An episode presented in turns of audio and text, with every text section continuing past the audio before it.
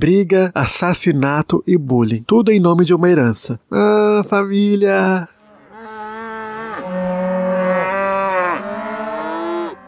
Hey, eu sou o Lucas Bezerra e mais uma vez eu dou a você boas-vindas ao meu podcast de cultura pop, o Pensando na Morte do Bezerra. E dessa vez, em uma edição especial, a estreia do nosso clube de leitura. Obrigado pela presença. O traje é leitora rigor, pijaminha, cobertas, rede e um bom livro. Antes de começar, eu gostaria de lembrar que eu estou no Twitter e no Instagram, no arroba Morte do Bezerra, e no Medium através do link medium.com barra Morte do Bezerra. Assim você pode ficar por dentro das novidades do podcast e no Medium ler algumas análises mais rápidas que eu escrevo. Você também pode fazer uma crítica, uma sugestão ou gerar uma dúvida pelo e-mail pensoubezerra.gmail.com. E hoje, e nos próximos nove episódios do Clube do Livro, o tema é The 39 Clues. Será um livro por episódio, né? São 10 livros, então serão 10 episódios, esse mais 9. Isso nasceu de um tweet em que eu disse que queria reler a série lá em março e uma seguidora disse: Vamos! E eu pensei em fazer esse clube do livro para reler. E vocês podem ler ou reler comigo, se vocês quiserem. E sempre mandar suas dúvidas sobre o livro pro e-mail, é, na DM do Twitter, do Instagram. Por enquanto, os episódios serão de 15 em 15 dias. Então terá um hoje e um daqui 15 dias, toda terça-feira. Os livros são bem rápidos de ler, mas eu não sei a velocidade de cada um, né? E as pessoas têm outros livros para ler, outros compromissos, então eu não vou forçar vocês a lerem um livro por semana só para ouvir meu podcast. Caso vocês engajem com a leitura e tenha necessidade, vocês podem mandar e-mail, DM, a gente pode reduzir isso para um episódio por semana, mas não é uma promessa a curto prazo. Hoje, especificamente, a gente vai falar do Labirinto dos Ossos, o livro de estreia da série, que foi assinado por Rick Riordan. É importante falar que cada livro é escrito por um escritor. E ah, nessa saga, né? Óbvio, cada livro no mundo é escrito por um escritor diferente. Mas nessa saga, cada livro é escrito por um escritor. Tem até alguns que se repetem ao decorrer da série. Na primeira série, que são a Caça às Pistas, que esse essa marca, né, que acabou virando uma marca, igual Marvel, tem cinco séries. E essa primeira série, né, que é a Caça às Pistas, foi escrita por sete autores no total. Esse primeiro, como eu já disse, foi escrito né, pelo Rick Riordan, que é muito bem lembrado por Percy Jackson, Heróis do Olimpo e tantos outros. Aliás, é o que eu gosto de brincar, né, que os três autores que mais fizeram sucesso com a nossa geração, né, Rick Riordan, Stephanie Meyer, a J.K. Rowling, eu digo que fez sucesso, não que os livros sejam necessariamente bons, porque daí tem várias outras análises que devem ser feitas, né, mas os livros que atingiram sucesso, assim que todo mundo chegou a ler quase, eles saíram desses livros e escreveram algum livro que permeia a espionagem ou questão de ser detetive, sabe? Romance policial. O Rick ainda fez os dois, né? Ele tem aquele. Eu não sei se foi depois que ele escreveu Percy Jackson, na verdade, mas tem aquele Tequila Vermelha, que é meio policial. Eu não cheguei a ler, né? Eu tô falando isso pela sinopse. Posso estar errado. Aí a J.K. Rowling, que fez os livros do Common Strike, e a Stephanie Meyer fez a Química. E o Rick tem esse livro que é parte das 39 pistas que ele ajudou a desenvolver, né? E que é um romance de espionagem. Então agora vamos rapidinho para a sinopse. Após perderem a avó, os órfãos Dan e Amy Cale são convidados para a leitura de seu testamento. Crentes de que eram muito especiais para a avó, esperam receber algo de valor ao menos sentimental, para lembrar das suas visitas à mansão de Grace Cale. Porém, são surpreendidos quando os deixa em meio a uma difícil decisão tornar-se milionários ou embarcar em uma busca de 39 pistas para um tesouro que pode decidir o destino da humanidade, tornando os Chaos mais famosos da história. Quando decidem encontrar as 39 peças do quebra-cabeça, precisam lidar com os outros membros sanguinários da família e com o misterioso Homem de Preto.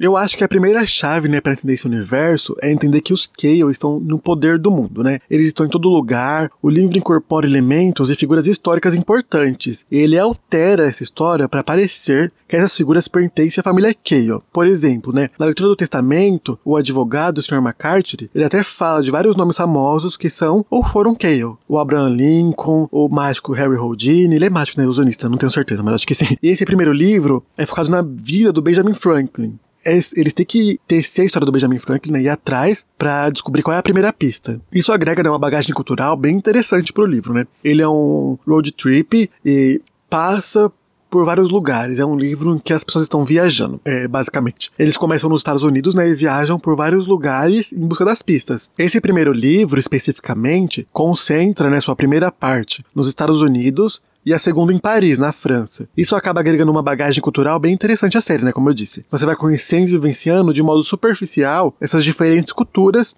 e personagens históricos, e acaba sendo bem interessante.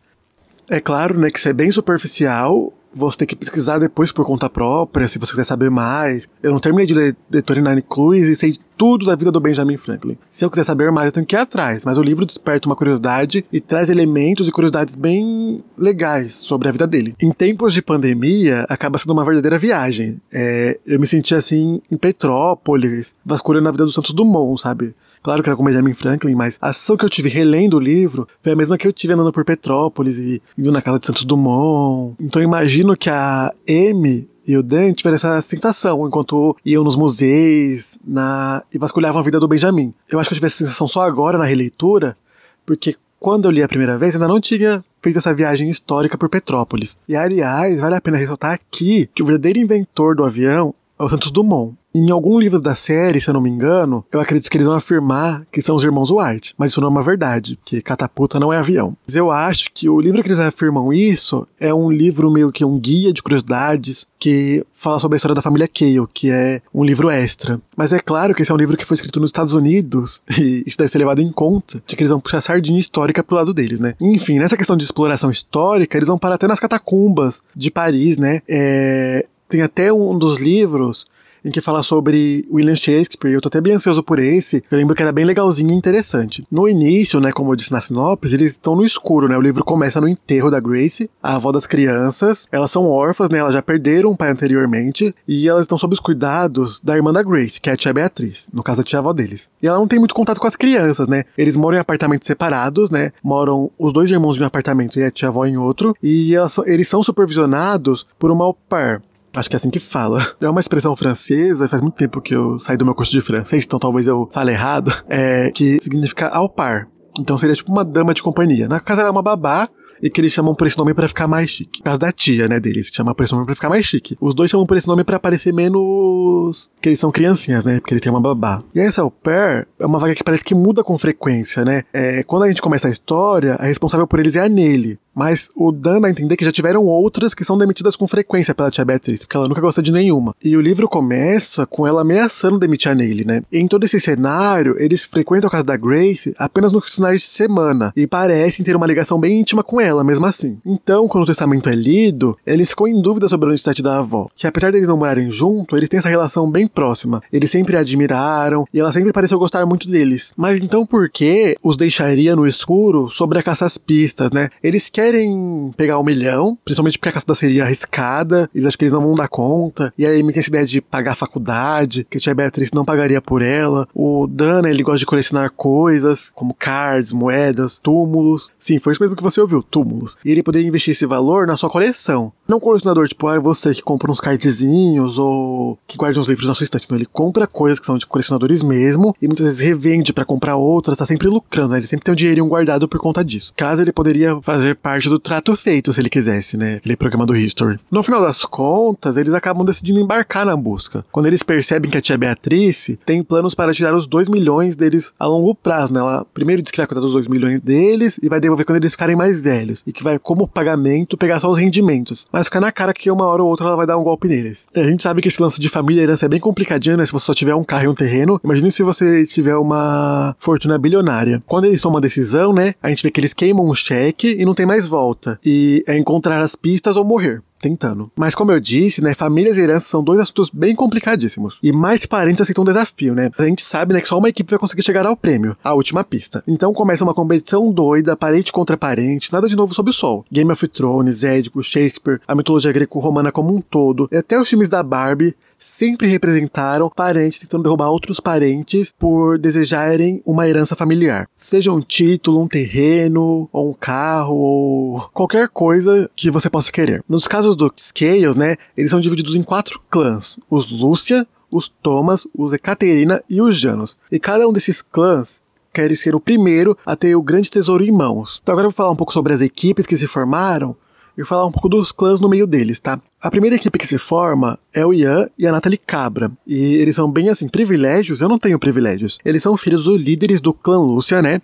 Que são especialistas em sabotagem, espionagem, ou seja, eles não têm acesso total à tecnologia de ponta. Eles são totalmente sanguinários. Então, no começo, né, a gente vê que eles são os que mais têm chance de chegar ao fim da empreitada. Né? Eles são inteligentes, poderosos e sem escrúpulo algum. Os Holt, eles são formados por Eisenhower e Mary Toad, e seus três filhos, Hamilton, Regan e Madison. E é claro, o Pitbull Arnold. Eles são, né, do clã Thomas, algo mais ligado à força e aos desafios físicos, mas não são tão admirados pelos seus parceiros, né, digamos assim, os outros membros do clã. É, o Eisenhower é um fracassado, e é assim que ele é visto por todo o resto da família, né? Ele vê na caça às pistas sua última chance de glória. O resto da família, eu digo a família Cale e os Thomas, não a família dele, né, os filhos e a mãe, e a mulher, quer dizer. O Alistair, que é uma equipe de um homem só, né, ele é um inventor, e ele é um inventor bem suspeito, que ele quer tudo ajudar as crianças, mas você vê que tem algo ali por trás, que qualquer momento ele vai passar a perna neles. Ele é do clã Caterina, que é mais ligado aos inventores. Tem o Jonah Wizard, né, que ele é famoso, ele é um artista pop,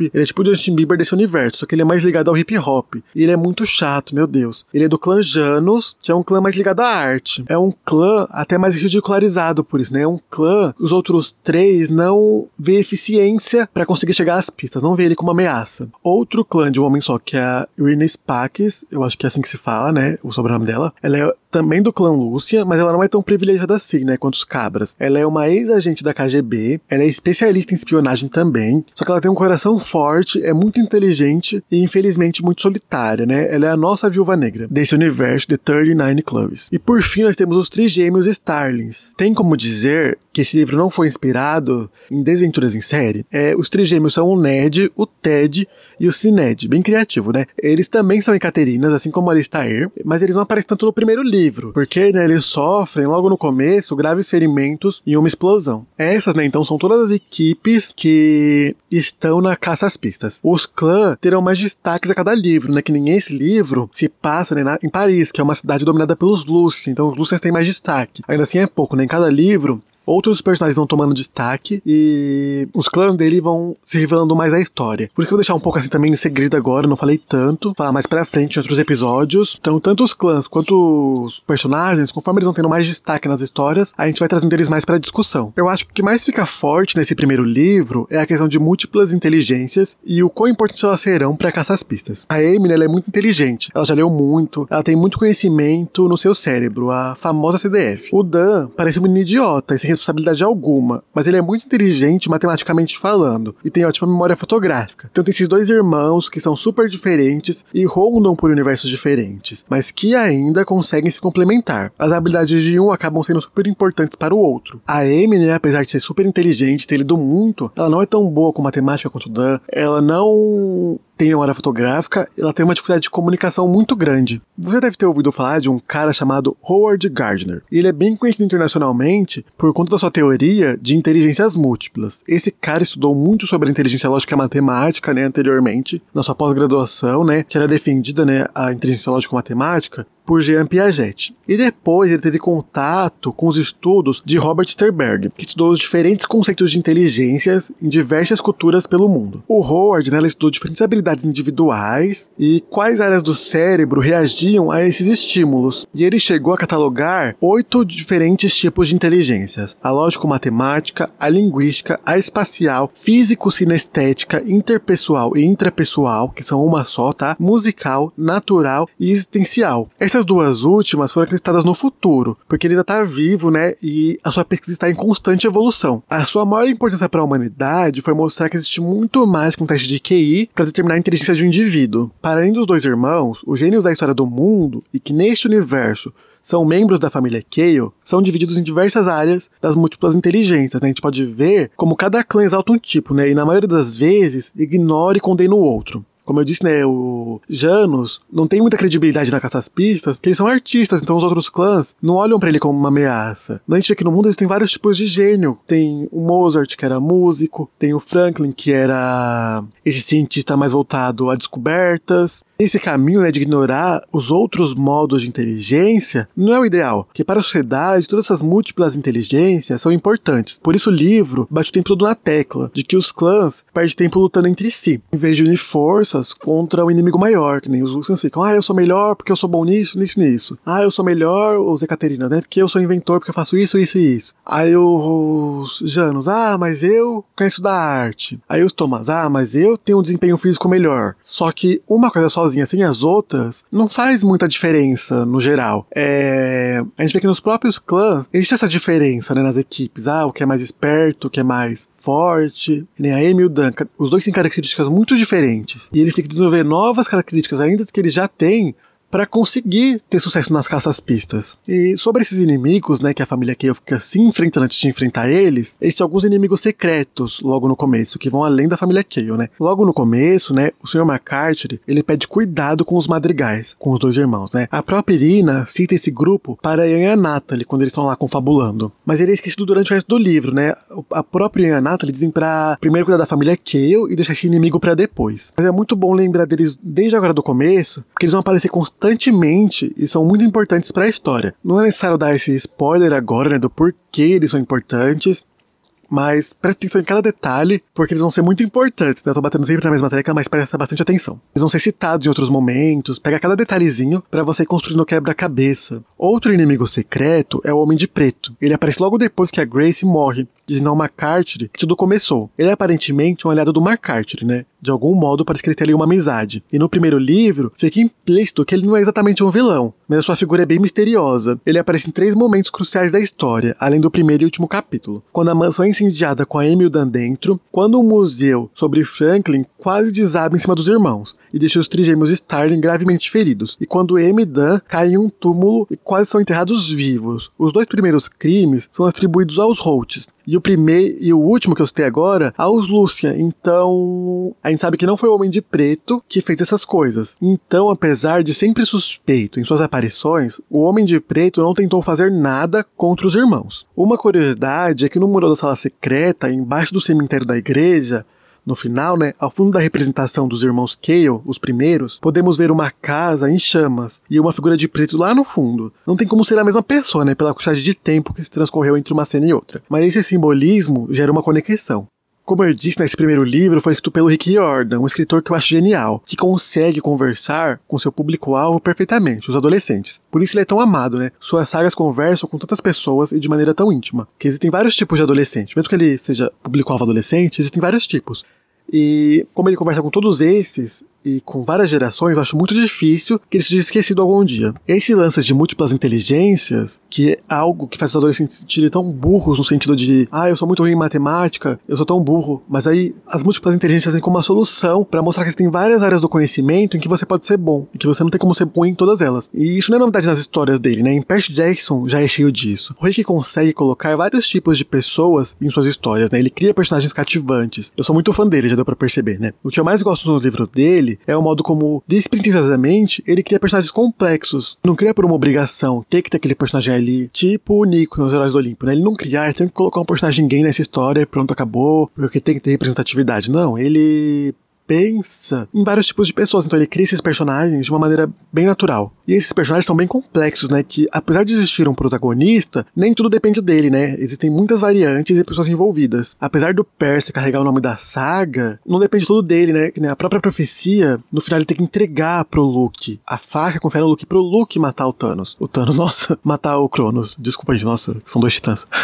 então vai além de um e se. Ah, e se o Neville Longbottom fosse o carinha da profecia em vez do Harry Potter? Vai além disso, sabe? Vai pro modo prático de que o Percy Jackson não pode fazer tudo sozinho. Voltando, né, pro universo de As 39 Pistas, os Holtz, por exemplo, que são vilões, estão querendo massacrar o resto da família pelas pistas. Mas tem toda uma história de fracasso por trás disso, né? Ele não é um competitivo por ser competitivo, né? Por conta de todo esse fracasso que ele teve na vida, ele joga todas as suas frustrações para cima dos filhos, né? O Eisenhower obriga eles a serem essa máquina de destruição o tempo todo. Mas a gente descobre no final que as meninas, elas gostam, na verdade, de balé. E o menino, ele gosta de informática. Então é por isso que eu digo e repito que o Riordan, ele é genial. Eu tento ler tudo que ele lança, né? Eu até comecei Tequila Vermelha, mas eu não, não passei do primeiro capítulo ainda, que eu acabei parando porque eu tava lendo muitos livros ao mesmo tempo. Para um adulto, ele parece entender muito bem a adolescência, né? E eu digo isso como alguém que acabou de sair da adolescência. Que a maioria dos adultos que a gente conhece, ou outros que escrevem livros, parece que esquecem o ponto ideal de ser adolescente. Então eles ou fazem adolescente muito adulto, ou muito idiotinho em criança, e o Riordan acertou no ponto certo. Então hoje a gente fala dessa história, eu trouxe algumas indicações para vocês né? Na verdade, eu tenho só uma, e é o livro Rendezvous, que está disponível no Wattpad, né? Ele é um livro gratuito, a autora é Aline Cunha, e ele é muito bom, não se engane nessa questão de, ah, é de graça, então vai ser mal feito. Não. Ele conta com esse conceito de road trip, né? De espionagem, tem esses personagens que é a Maeve e o e eles saem em busca de respostas, né? O livro também conta com a França como um dos palcos, é uma leitura gratuita e muito interessante, né? Como eu disse. Mas só cuidado que acaba sendo a versão mais de 18 anos de The 39 Clubs. Então, pessoal, por hoje é isso. Até quinta-feira. Você pode nos ouvir no seu player favorito. Se você escuta a gente pelo som de cloud, não são todos os episódios que vão para lá, porque não tem espaço suficiente. Então você pode procurar por outros players, né? Tá no Spotify, no Google Podcast, no Apple Podcast e no Deezer, além de outros players. Você pode seguir, favoritar ou inscrever-se no podcast, depende do aplicativo que você usa. E você pode me encontrar nas redes sociais, arroba Morte do Bezerra, para estar sempre atento às novidades. Beijos e até mais!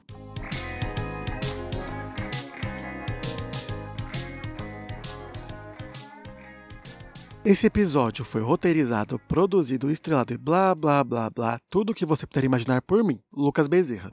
Backwards Culture Song, a música utilizada no final do episódio, é de uso livre e pertence a Papua Beblu. Os bezerros, no início do episódio, foram gravados com um microfone por Félix Blume, em uma bela fazenda no sul da Argentina. Nenhum animal foi maltratado para isso. Esse podcast é liberado para veganos. Até onde eu sei.